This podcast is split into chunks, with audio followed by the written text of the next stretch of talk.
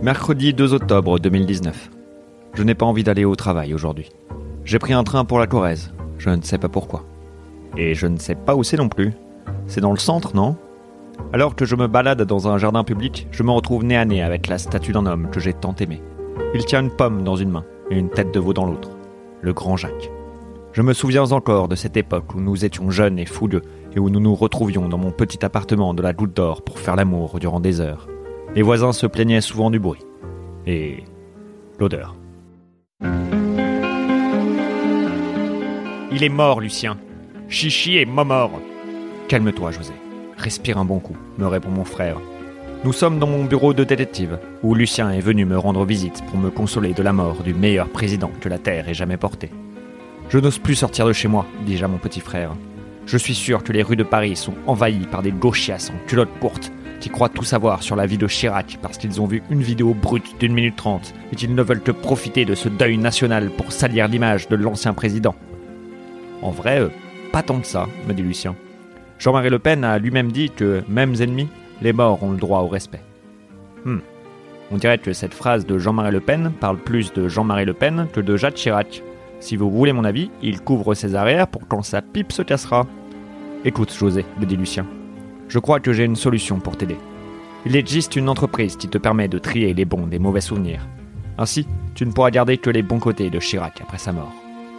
Mon frère sort une carte de visite de sa poche et me l'attend. La Kuna Matata. Mais quelle phrase magnifique. La Kuna Matata. Quel chant fantastique. Lucien m'explique. Ces mots signifient que tu vivras ta vie sans aucun souci. Philosophie, la Kuna Matata. La Kuna Matata. La Kuna Matata. La Kuna Matata. Je ne comprends pas pourquoi mon frère se met subitement à chanter, alors que je traverse l'expérience la plus douloureuse de mon existence. Je frappe mon frère au visage. Il disparaît soudainement. On dirait bien que l'opération de l'Akuna Matata a déjà commencé, et que je suis dans mon cerveau, ou plus précisément dans un mauvais souvenir. J'ai hâte de ne plus jamais avoir à penser à cette chanson insupportable. 2014. Musée du Quai Branly. Reviens ici tout de suite, petit chenapan, me crie Jacques Chirac. C'est la nuit. Le musée est fermé et nous en sommes les seuls visiteurs privilégiés. Chichi me coucourt après. Je ne suis vêtu que d'un masque africain. Et l'ancien président, lui, est aussi totalement nu, à l'exception d'un casque colonial qui lui va ravir. Quelques heures plus tard, nous sommes tous les deux sur un banc du musée, essoufflés par ces enfantillages qui nous ont tant amusés. J'ai quelque chose à te dire, Froussin, me dit Jacques. Aux dernières élections, j'ai. J'ai voté pour François Hollande. Quoi? Je lâche mon verre de cidre. Les murs du musée tremblent et les masques tombent. Comment as-tu pu faire une chose pareille, Jacques? Tu sais très bien que Flamby est mon ex. Hollande, Chirac, Macron. Je n'avais jamais fait le lien avant, mais il faut croire que j'ai un truc pour les présidents. Chirac me crie dessus. J'entends de moins en moins ses propos, tandis que le musée s'effondre tout autour de nous. 2003. Je suis dans mon petit bureau de détective du 18e arrondissement. Je finis de faire mon énorme valise. Je suis presque prêt pour les vacances. Mon téléphone sonne. C'est Chichi. Allô José? Je suis navré mais je... Je ne peux pas le faire. Je n'irai pas en vacances avec toi. Quoi? Je lâche mon verre de cidre. Tu ne peux pas me faire ça le jour du départ, lui dis-je. Ça fait des mois que je planifie ces vacances, Jacques. N'insiste pas, José, je... Je refuse d'aller en Irak. J'ai vu le discours de De Villepin à l'ONU. Il m'a convaincu. Cet enfoiré de Dominique. Qu'est-ce que je vais dire à Georges W et Laura, hein? Tu sais très bien que c'était censé être une sortie couple, et maintenant je vais devoir tenir la chandelle à côté des bouches. Super Je raccroche et jette un coup d'œil à ma valise. Elle est vide. La confiance que vous venez de me témoigner, je veux y répondre en m'engageant dans l'action, avec détermination. Je regarde Chichi dire ses momos sur un écran de télévision. 82% au second tour. Un résultat de dictateur africain. Je suis si fier de lui. Il était temps que la France comprenne à quel point c'est un président formidable et qu'autant de gens votent pour lui parce qu'ils croient en son programme et sans aucune autre raison extérieure. Sa prestance a ébloui tout le monde. Je ne me souviens même plus de qui était son adversaire au second tour. Une vraie victoire pour la démocratie. Malheureusement, je ne peux pas être à ses côtés. Nous ne pouvons afficher notre amour en public, à cause, bien évidemment, de Bernadette et de ses putains de pièces jaunes. Je me souviens avoir passé toute cette soirée du 5 mai à boire cidre sur cidre pour oublier que je ne pouvais pas être là pour lui. Oublier. Je ne veux pas oublier ce souvenir. Je veux le modifier. Je mets mon pantalon et sors du PMU. Coup de bol, l'Elysée est juste en face. Je cours en direction de Jacques. Les gens autour de lui disparaissent les uns après les autres. Je lui prends la main. Suis-moi, lui dis-je. Je ne veux plus oublier tes mauvais côtés. Ils font partie de toi, comme toi. Tu fais partie de moi. Nous entrons dans une bouche de métro et sautons par-dessus le tourniquet. Nous arrivons en plein milieu du salon de l'agriculture. Un homme tend un petit plat de saucisson au chef de l'État, qui est déjà en train de se régaler. Pas le temps, lui dis-je. Il faut que l'on trouve un souvenir où tu n'es pas là. Il faut qu'on aille dans un endroit auquel je ne pense jamais. Nous reprenons la course et piétinons sans le vouloir Nicolas Sarkozy. Ça porte chance, me dit Chichi.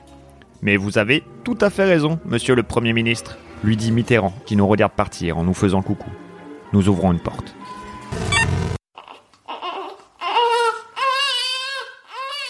Félicitations, c'est une fille.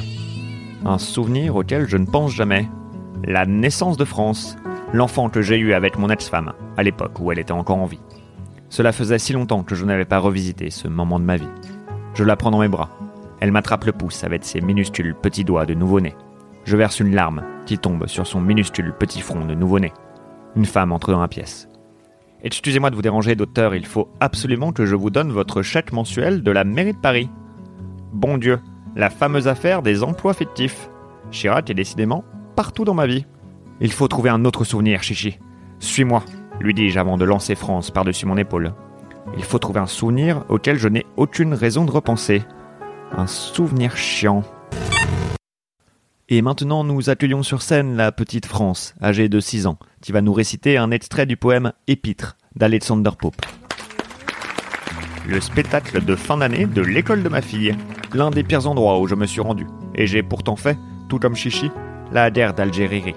Heureusement, pour les deux occasions, j'avais amené ma fameuse bouteille de cidre pour tenir bon. Ce qui m'a pas mal aidé pour le spectacle de fin d'année, mais qui a causé la mort de beaucoup d'innocents en Algérie. que le sort de l'irréprochable Vestal est heureux, le monde oubliant par le monde oublié, éclat éternel de l'esprit immaculé, chaque prière exaucée et chaque souhait décliné, manger des pommes.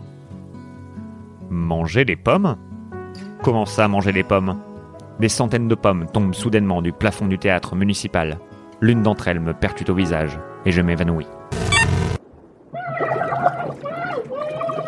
Je me réveille la tête sous l'eau. Quelqu'un essaye de me noyer. Et qu'est-ce que j'ai dans la bouche? Quelqu'un d'autre essaye de m'étouffer. Je retire ma tête de l'eau le plus vite possible et crache par terre une pomme. Je regarde autour de moi. Nous sommes dans une petite ville que je reconnais bien.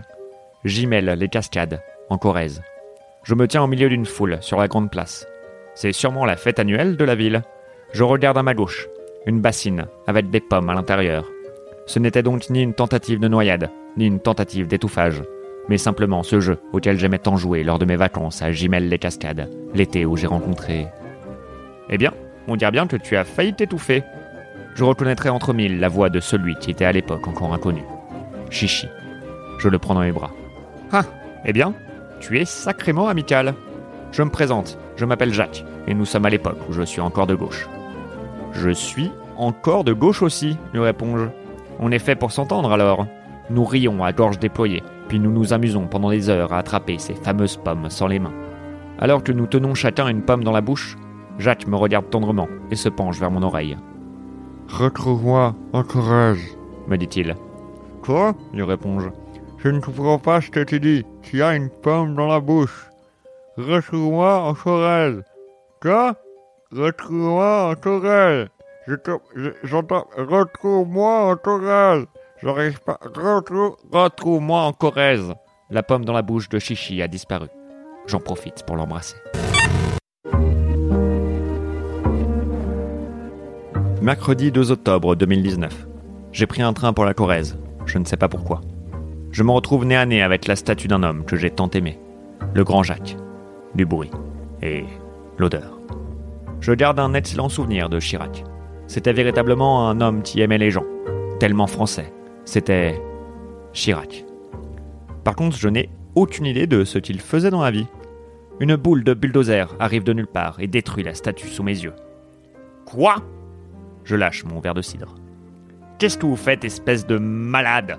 Dis-je au pauvre ouvrier qui n'a rien demandé à personne, mais il faut bien que je déverse ma colère sur quelqu'un. Le maire a décidé d'enlever la statue du jardin public, me dit-il. Il s'avère que le sculpteur touchait des enfants.